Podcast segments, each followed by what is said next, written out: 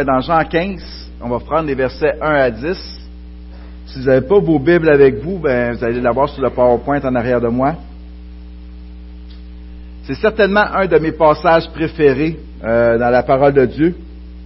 Je trouve qu'il y a tellement de richesses qu'on peut aller chercher dans ce passage-là, tellement que j'ai réussi à faire neuf messages sur ce message-là quand j'étais au cas des boulots, pendant un été au complet.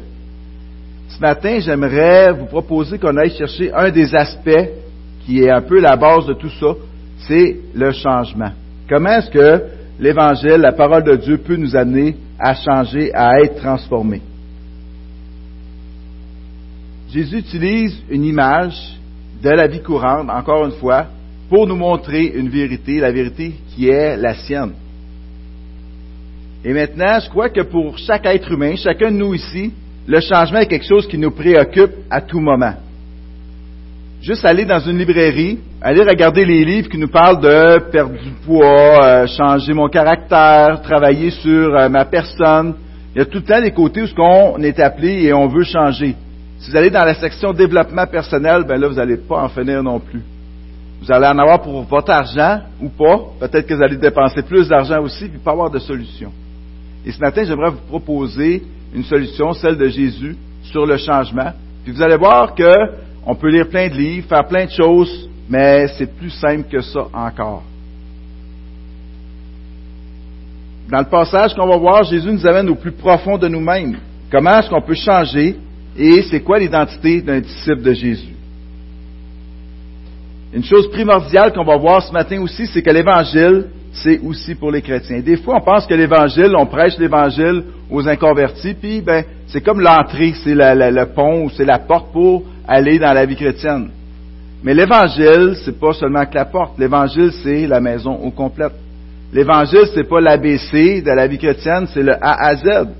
C'est pas le tremplin, mais c'est la piscine au complet. Donc, l'Évangile, on a besoin d'évangeliser nos cœurs à tous les jours de notre vie jusqu'au retour du Seigneur Jésus-Christ ou jusqu'au temps qu'on va aller le rencontrer. Maintenant, j'aimerais lire le verset, mais on va prier juste avant. Merci Seigneur Jésus pour ta croix, merci pour euh, ce don immérité. Merci que tu nous rends dignes de ta parole, de ton évangile. Tu nous rends dignes d'être euh, tes enfants. Puisses-tu mettre ton esprit sur nous ce matin pour qu'on puisse regarder à toi pour euh, être transformé par ta vérité? Et que tu puisses agir avec ton esprit dans chacune de nos vies et qu'on vienne tous et chacun ici à la stature parfaite que tu es, Père. Amen. Verset 1. C'est moi qui suis le vrai cep et mon Père est le vigneron. Tout sarment qui est en moi qui ne porte pas de fruit, il l'enlève. Et tout sarment qui porte du fruit, il le taille afin qu'il porte encore plus de fruits. Déjà vous êtes purs à cause de la parole que je vous ai annoncée. Demeurez en moi et je demeurerai en vous. Le sarment ne peut pas porter de fruits par lui-même sans rester attaché au cep. Il en va de même pour vous, si vous ne demeurez pas en moi. Je suis le cep, vous êtes les sarments. Celui qui demeure en moi et en qui je demeure porte beaucoup de fruits, car sans moi, vous ne pouvez rien faire. Si quelqu'un ne demeure pas en moi, il est jeté dehors comme le sarment et il sèche. Puis on ramasse les sarments, on les jette au feu et ils brûlent. Si vous demeurez en moi, que mes paroles demeurent en vous, vous demanderez ce que vous voudrez et cela vous sera accordé. Ce qui manifeste la gloire de mon Père, c'est que vous portiez beaucoup de fruits. Vous serez alors vraiment mes disciples.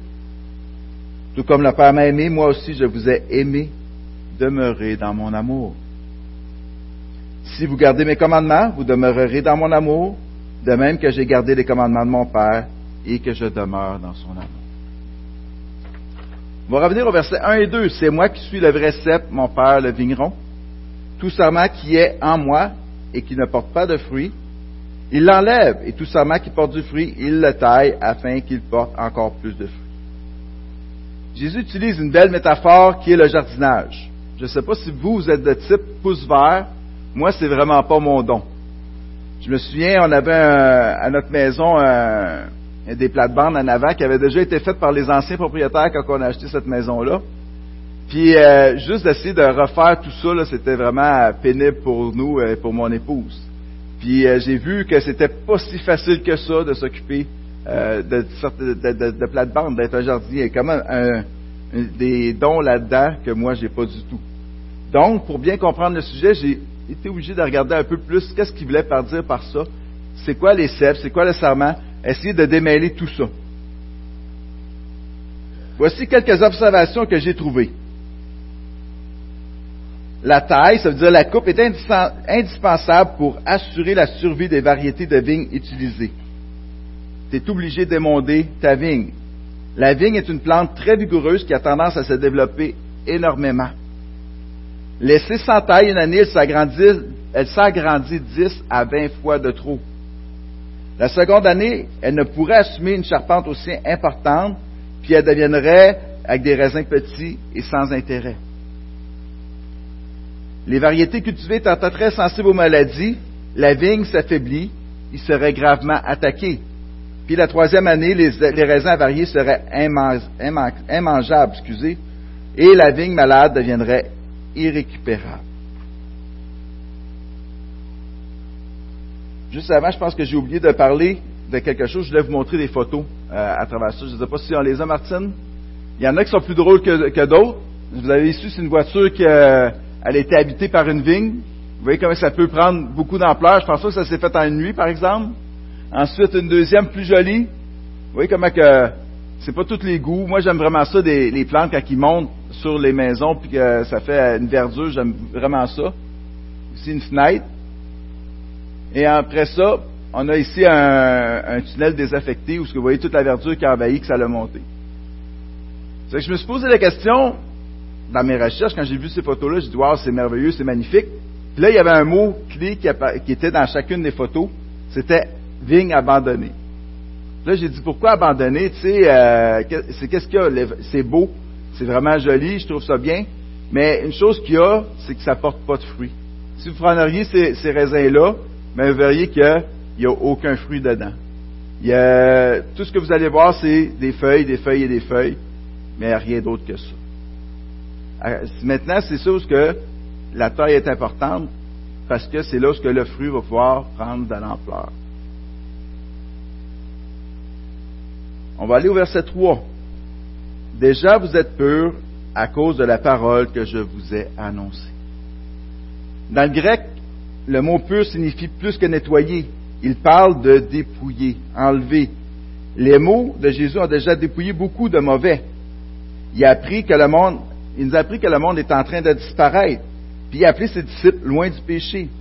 Il a brisé leur fierté en leur montrant qu'ils avaient besoin du pardon.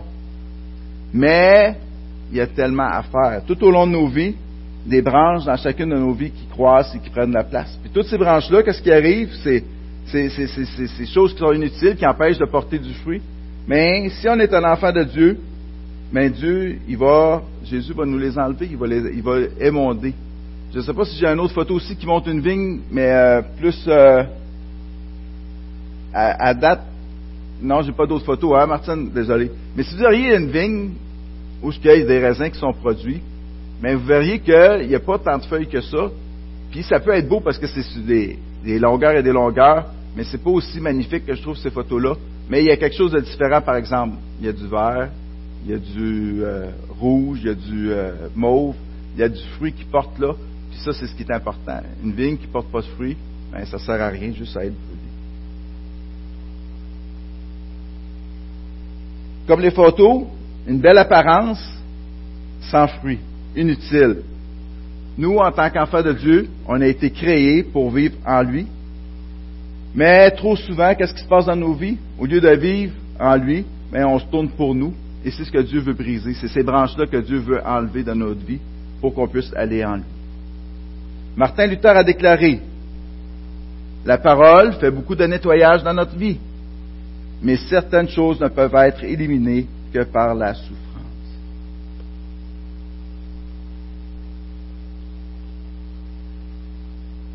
J'aimerais le répéter, la parole fait beaucoup de nettoyage dans notre vie, mais certaines choses ne peuvent être éliminées que par la souffrance.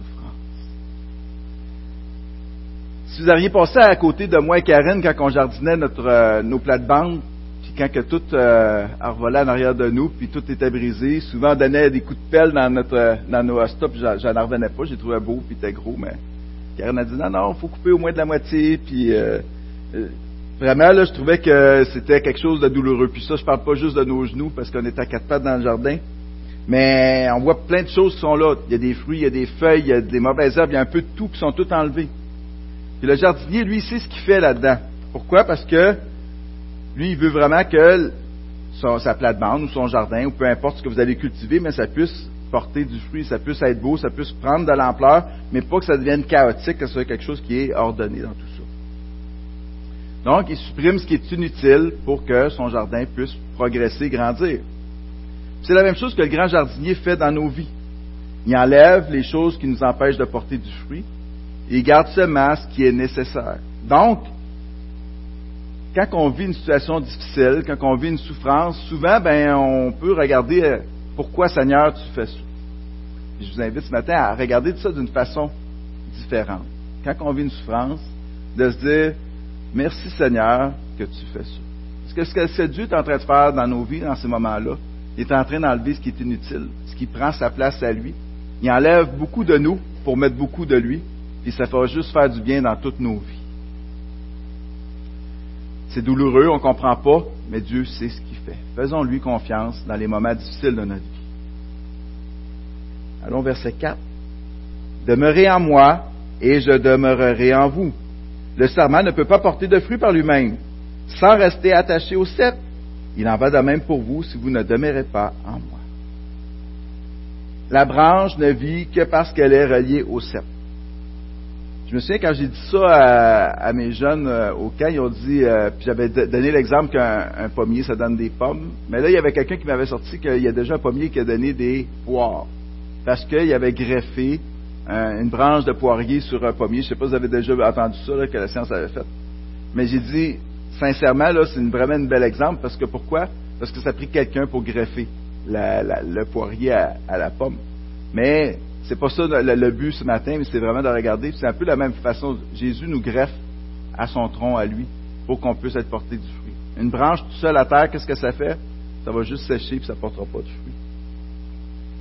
Donc, si elle peut avoir de la vie, si elle existe, si elle a une raison d'être, c'est parce qu'elle est reliée euh, à la vigne.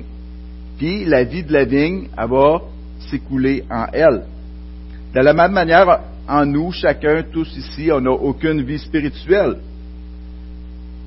On a une vie spirituelle seulement qu'en demeurant en Jésus. La vie par le Saint-Esprit qui pénètre en nous. Demeurer, ça signifie littéralement faire sa maison dedans. Euh, est-ce que vous avez planté vos vies dans Jésus? Est-ce que c'est vraiment ça ce qui motive toute votre vie, tout ce que vous, votre être, et que chaque jour vous décidez de dire, ben moi je demeure en Jésus aujourd'hui. Est-ce que la vie de Jésus s'écoule en vous? Ou vous vivez votre vie par vos propres forces, par vos propres moyens? Puis vous allez voir, c'est une dualité dans notre vie qu'on a toujours. Qu'est-ce que je dois faire? Puis laisser Dieu agir. Puis ça, c'est quelque chose qu'on va revenir un peu plus. Mais vraiment, c'est comment est-ce que l'être humain voudrait tellement être capable de faire quelque chose, mais en même temps, il est incapable de faire quelque chose. Puis Dieu, lui, il a tout fait pour nous. Puis là, c'est ce côté-là, comment est-ce qu'on va demeurer en, Jésus? Comment est-ce qu'on va le laisser, par le Saint-Esprit, la sève, sa vie s'écouler en nous? Maintenant, je pourrais prendre chaque verset, les décortiquer un à un, mais on serait vraiment ici peut-être jusqu'à jeudi prochain. Donc, je vais juste faire, parce que j'aimerais, je veux jamais sortir ce qui est, ce qui est entré avec le changement, mais je vais sortir les versets 5 à 8. On va les lire et je vais essayer de vraiment aller chercher certaines choses pour pas qu'on passe par-dessus, mais vraiment, après ça, on va retourner dans notre changement. Je suis le cèpe, vous êtes les sarments. On est au verset 5. Celui qui demeure en moi et qui demeure et en qui je demeure porte beaucoup de fruits, car sans moi, vous ne pouvez rien faire. Vous voyez que j'ai souligné, car sans moi, vous ne pouvez rien faire. Parce que c'est vraiment ça, la vérité de l'Évangile. C'est sans Jésus-Christ, on ne peut pas rien faire. Si quelqu'un ne demeure pas en moi, il est jeté dehors comme le serment, et il sèche, puis on ramasse les serments et on les jette au feu, et il brûle. Ici, on ne parle pas de perte du salut. On parle de quelque chose qui n'est pas attaché à Jésus-Christ, qui n'est pas là, et que ça va déjà être une branche à terre qui va être jetée et dispersée à travers tout ça. Verset 7, si vous demeurez en moi et que mes paroles demeurent en vous, vous demanderez ce que vous voudrez et cela vous sera accordé. C'est un verset que souvent on aimerait s'approprier, mais seulement que la deuxième partie. Vous demanderez ce que vous voudrez, cela vous sera accordé. Ce sera tellement plus simple et plus facile. Mais il y a le début de ce verset-là qui est tellement important. Si vous demeurez en moi et que mes paroles demeurent en vous, vous demanderez ce que vous voudrez, cela vous sera accordé. Si on demeure en Christ, si on est en lui, et si sa parole demeure en nous, qu'est-ce que vous pensez que vous allez demander? Si c'est Christ qui vit en moi, puis ce n'est plus moi qui vis, est-ce que je vais demander des choses pour ma propre satisfaction personnelle ou pour l'avancement du royaume du Seigneur Jésus? ça, ça fait toute la différence. C'est de cette façon-là qu'on doit s'approprier ce verset-là. Ce qu'on va demander, ça va être en lien avec l'Évangile, ça va tout changer notre façon de demander les choses.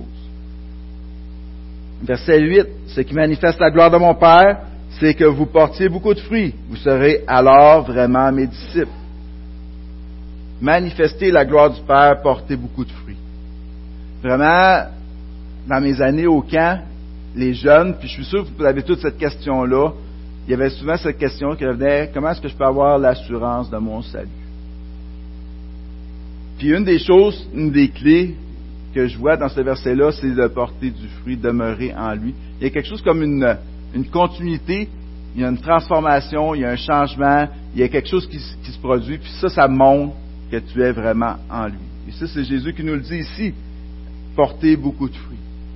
Si vous êtes une branche ce matin, puis que vous voyez euh, les mêmes raisins qu'il y avait au début, puis peut-être qu'ils sont devenus secs, peut-être devriez vous poser des questions. Est-ce que vous êtes vraiment greffé à la vigne? Peut-être que vous devriez vous dire, qu'est-ce que ça a changé dans ma vie quand je suis venu à l'Évangile, quand j'ai compris que Jésus était mort pour mes péchés, et quand je lui ai donné ma vie. Peut-être que vous avez fait une prière, mais que cette prière-là, vous n'avez pas toute la compréhension de ce que vous alliez. Est-ce que vous avez compris que Jésus-Christ était venu sur la terre, vivre la vie que vous auriez dû vivre, une vie parfaite sans péché, puis qui est mort de la vie, de la mort que moi, vous, on méritait d'être crucifié, de ne pas avoir de relation, d'être privé de cette relation-là avec Dieu. Et par Jésus-Christ, qu'est-ce qu'on a? On a une relation. On n'est pas juste appelé euh, puis ça, on le verrait plus tard aussi dans les versets. Mais on n'est pas juste appelé euh, des disciples, mais on est appelé amis et on est appelé enfants de Dieu. Et ça, ça change vraiment toute notre vie. Verset 9.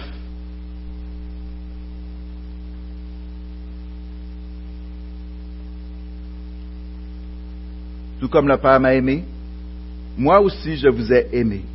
Demeurez dans mon amour.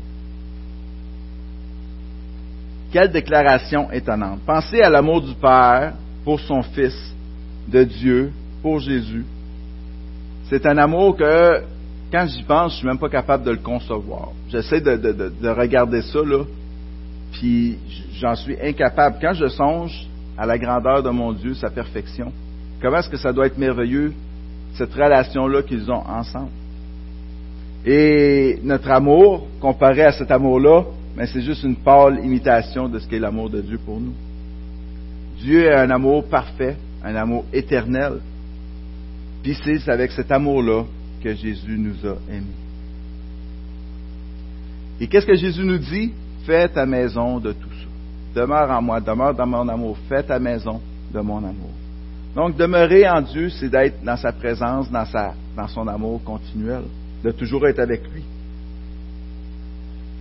Maintenant, on peut peut-être penser, c'est qu'est-ce que ça signifie demeurer en Dieu? Est-ce que j'ai une liste de choses que je dois faire? c'est là que je vous parlais de notre dualité. Qu'est-ce que je peux apporter qu'est-ce que je peux apporter comme eau au moulin? Est-ce que ça signifie que moi, je dois faire, je dois lire plus ma Bible, je dois plus prier, je dois faire plus de culte, je dois être plus servir à son Église pour demeurer dans son amour? J'ai vu des noms se faire et c'est la bonne réponse. Voici ce que ça signifie. Ça signifie de se reposer sur l'amour, ça, ça va signifier pas ce qu'on va faire pour lui, mais vraiment ce que lui a fait pour nous. Tantôt, on l'a chanté, la croix. Qu'est-ce que Jésus, qu'est-ce que Dieu a fait pour nous? Qu'est-ce que lui nous a donné? Et ça, c'est la façon de demeurer en lui. Puis ça, je pense que c'est la façon, la facette la plus difficile de la vie chrétienne pour les gens à apprendre. Accepter que Dieu ne nous donne pas une récompense pour ce qu'on a fait, mais que c'est un cadeau immérité qu'il nous a donné. Si on, revient à la sainteté de Dieu, de cet amour-là qu'il a, comment vous pensez qu'on peut amener quelque chose à un Dieu parfait, un Dieu saint, un Dieu qui est amour, mais tellement amour? Qu'est-ce que moi, qu'est-ce que vous pouvez amener à ça? Qu'est-ce que vous pouvez changer? Rien du tout. Donc, ce que je fais, ça ne changera rien. Mais ce qu'il a fait pour nous, ça change tout. Une chose importante qu'on doit vraiment regarder en tant que chrétien, est-ce qu'on vit en pensant à ce que Dieu a fait pour nous tous les jours de ma vie? Quand le matin je me lève, est-ce que je vais vivre ma vie ou je vais vivre sa vie parce que je pense à ce qu'il a fait pour moi? Comment est-ce que je vais agir? Comment est-ce que je vais réagir? Comment est-ce que je vais avoir dans mes relations? Comment je vais être? Ça va être différent si c'est moi. Ça va être différent si c'est Christ qui vit en moi. On peut penser qu'on peut devenir juste ou acceptable aux yeux de Dieu en agissant d'une certaine manière. Humainement, ça fait du sens, non? Si j'agis bien, ben, je vais être bien considéré. Puis c'est tout le temps ça, comme ça qu'on a, fait, que ce soit avec nos parents, avec euh, euh, nos patrons en vieillissant, peu importe dans notre vie, on a toujours, ben, le bon comportement va avoir une bonne, une bonne conséquence. Mais l'évangile, c'est la vérité contre-intuitive. Quand je dis contre-intuitif, que c'est contraire à la pensée humaine? Qu'on ne peut jamais être juste devant Dieu. Et c'est pour ça que Dieu, ce qu'il fait, il nous offre une position devant, devant lui, une position qui s'appelle qu'on est justifié parce que c'est lui qui l'a fait. Il nous le donne, cette justification-là. Donc, un cadeau immérité que personne ici peut mériter, mais que Dieu nous donne. Donc, si c'est mérité, qu'est-ce que je peux faire pour l'avoir? Rien. Donc, si je ne peux pas rien faire pour l'avoir, mais je vais juste accepter ce qu'il m'a donné. je pense que c'est un peu ça des fois dans, l'Évangile, avec les, souvent avec les jeunes qui viennent de, familles chrétiennes, quand je parlais avec eux autres au cas, il y a toute cette notion-là où ils savaient tout c'était quoi l'Évangile. Ils savaient tout c'était quoi euh, le plan du salut. Il aurait pu me réciter que, ben oui, euh, Jésus est mort pour mes péchés, puis un jour j'ai prié. Puis moi, je me souviens quand j'étais jeune, puis je, je, le dis souvent à, notre jeunesse, j'écoutais Tom et Jerry, puis à un ben, Tom s'est ramassé en enfer. Vous vous souvenez la souris puis le chat, là? Puis je voulais pas aller en enfer. Puis là, ben, il y en a un qui me dit, ben, prie. Puis là, ben, tu, pries, mais j'ai prié pour pas aller en enfer. Est-ce que c'était la bonne prière? Puis après ça, je me suis dit, ben, j'ai prié pour pas aller en enfer, je dois avoir la bonne affaire, tu sais, ça doit être correct. Donc, j'ai mon ticket. Puis je reviens souvent avec notre euh, chanson, ben, je suis dans le train de l'évangile, puis chouchou, ça va bien on avance, puis je vais me rendre à, la cité céleste un jour. Mais un jour, j'ai compris que c'était pas la peur d'aller en enfer qui changeait tout. C'était ce que Jésus avait fait pour moi, ce que je méritais, et qu'est-ce que lui avait pris à ma place. ce matin, je vous encourage à regarder ça, à examiner vos vies. Un jour, vous avez dit, moi, je suis devenu chrétien, je suis devenu enfant de Dieu. C'est quoi la base de ce salut-là?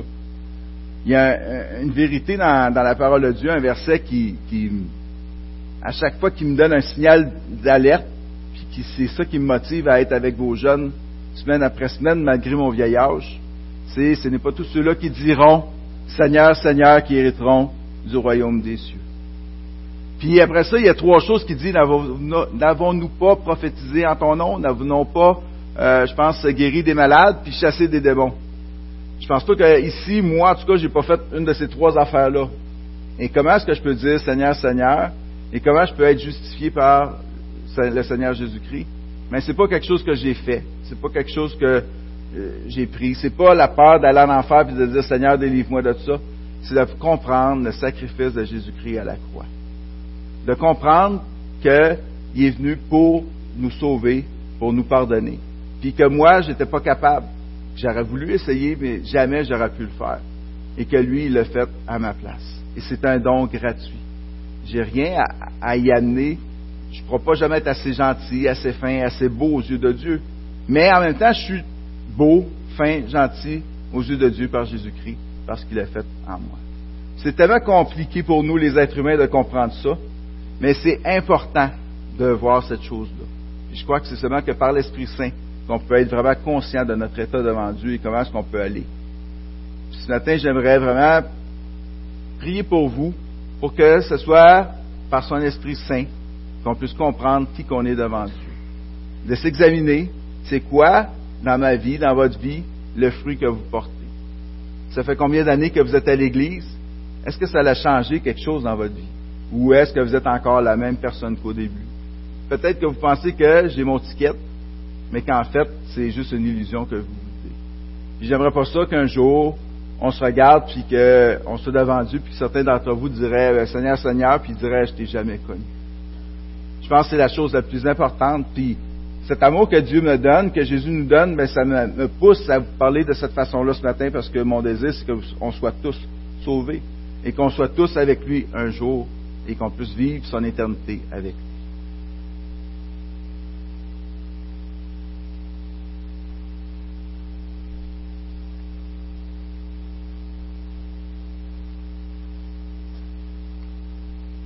Quand on demeure, quand on reçoit tout ça, quand on, devient un enfant de Dieu, mais on peut demeurer dans son amour, et pas juste demeurer, on peut se reposer dans son amour. Toutes les choses qu'on va pouvoir faire, toutes les choses qu'on va agir, mais Dieu va être là pour nous, va nous accompagner dans tous les moments. Ça va être là où vous allez goûter à cette plénitude de l'esprit de dire que ce n'est plus moi qui vis, c'est Christ qui vit en moi. Puis toutes les choses que je vais vivre, mais je vais juste me reposer en lui, demeurer en lui. Puis c'est tellement plus facile que quand c'est moi qui essaie de graffiner d'un bord et de l'autre, quand que je suis témoin de ce que Dieu fait avec ma vie. La foi en Dieu libère la vie de Dieu en nous. Maintenant, j'aimerais vous dire euh, un petit quelque chose. Le vrai changement ne commence pas avec ce que vous devez faire pour Dieu, mais croire ce que Dieu a fait pour toi. Le vrai changement ne commence pas avec ce que vous devez faire pour Dieu, mais croire en ce que Dieu a fait pour toi. Verset 10. Si vous gardez mes commandements, vous demeurez dans mon amour, de même que j'ai gardé les commandements de mon Père et que je demeure dans son amour. Là, ce verset-là peut-être va vous frustrer, parce que là, on dit, on vient de parler à propos de la justice, le don, le repos, demeurer, que c'est tout Dieu qui fait. Mais là, il n'y a pas quelque chose qui nous dit là-dedans qu'il est conditionnel à garder ses commandements. Parce qu'on le voit, si vous gardez mes commandements, vous demeurez dans mon amour. Est-ce que c'est conditionnel? C'est une super réflexion à avoir. Mais on va regarder encore qu'est-ce que Jésus veut dire par ça. Il ne dit pas que son amour est une récompense pour avoir gardé ses commandements. Il dit que l'une des façons dont nous restons connectés avec Jésus, et à son amour, c'est en gardant ses commandements. Il est très important qu'on comprenne que ce n'est pas de la, manière qu'on va gagner des faveurs de Dieu. Ce n'est pas la justice de Christ, elle est parfaite. On ne peut rien y ajouter. Ce n'est pas notre façon de faire, c'est pas comment est-ce que nous, on peut amener quelque chose, mais comment est-ce que lui amène quelque chose. Donc, si on garde ses commandements pour demeurer dans son amour, on va juste être en lien avec lui.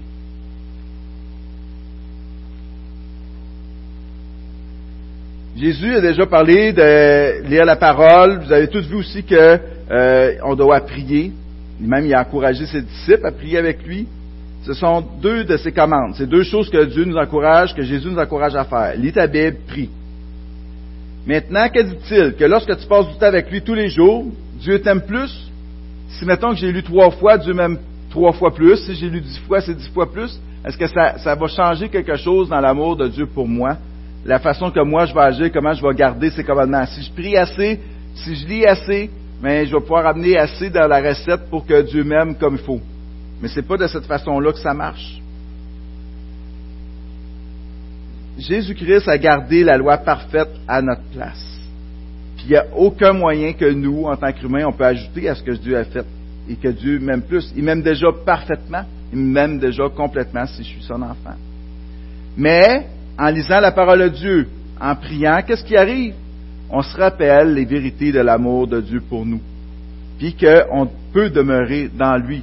Et ça change notre vie. Pourquoi? Parce que ça va être pas mes pensées, ce ne sera pas les pensées du monde qui vont m'habiter, ça va être les pensées de Dieu.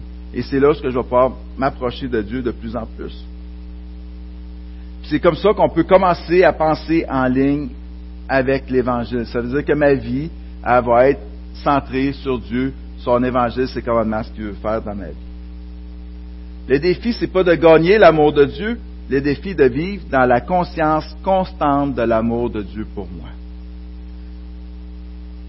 Le dur travail du christianisme ne rapporte pas ce que, à l'amour de Dieu, c'est de croire que l'amour de Dieu nous est donné en cadeau.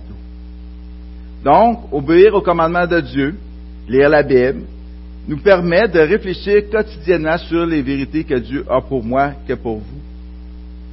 Et comme qu'on voit cet amour, ben, son pouvoir est libéré en nous. Est-ce que ça a plus de sens de cette façon-là? Moi, je crois que oui. Donc, est-ce que lire la Bible, prier, c'est le pouvoir de l'amour de Dieu en nous?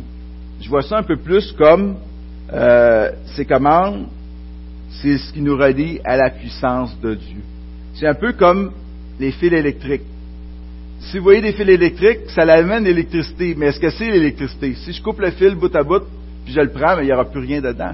Mais qu'est-ce qui amène l'électricité à ma maison? C'est le fil, c'est ça, un peu. Euh, lire la Bible, faire les choses en Dieu, ça fait juste nous connecter à la centrale électrique de l'amour de Dieu et on peut aller puiser dedans lorsqu'on est connecté dedans. En conclusion, j'aimerais terminer avec une citation de Kevin DeYoung. C'est pris sur le site de Gospel Coalition. Puis vraiment, je pense que ça, ça résume bien tout ça. Et on va le lire ensemble. Il ne fait aucun doute que certains chrétiens doivent être secoués, hors de leur léthargie. Mais il y a aussi tout un tas de chrétiens qui ont besoin d'être libérés de leur chaîne de performance. Je vous promets que certaines des meilleures personnes de vos églises sont fatiguées. Ils n'ont pas besoin de plus de statistiques et plus d'histoires sur comment tout est mauvais dans le monde. Ils ont besoin d'entendre parler de la mort et de la résurrection du Christ. Ils ont besoin d'entendre comment nous sommes justifiés par la foi en dehors des œuvres de la loi. Ils ont besoin d'entendre la vieille, vieille histoire une fois de plus. Parce que le secret de l'Évangile est que nous faisons plus quand nous entendons moins sur tout ce que nous devons faire pour Dieu et entendons plus sur ce que Dieu a déjà fait pour nous. Prions.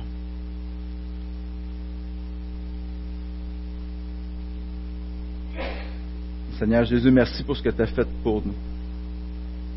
Merci parce que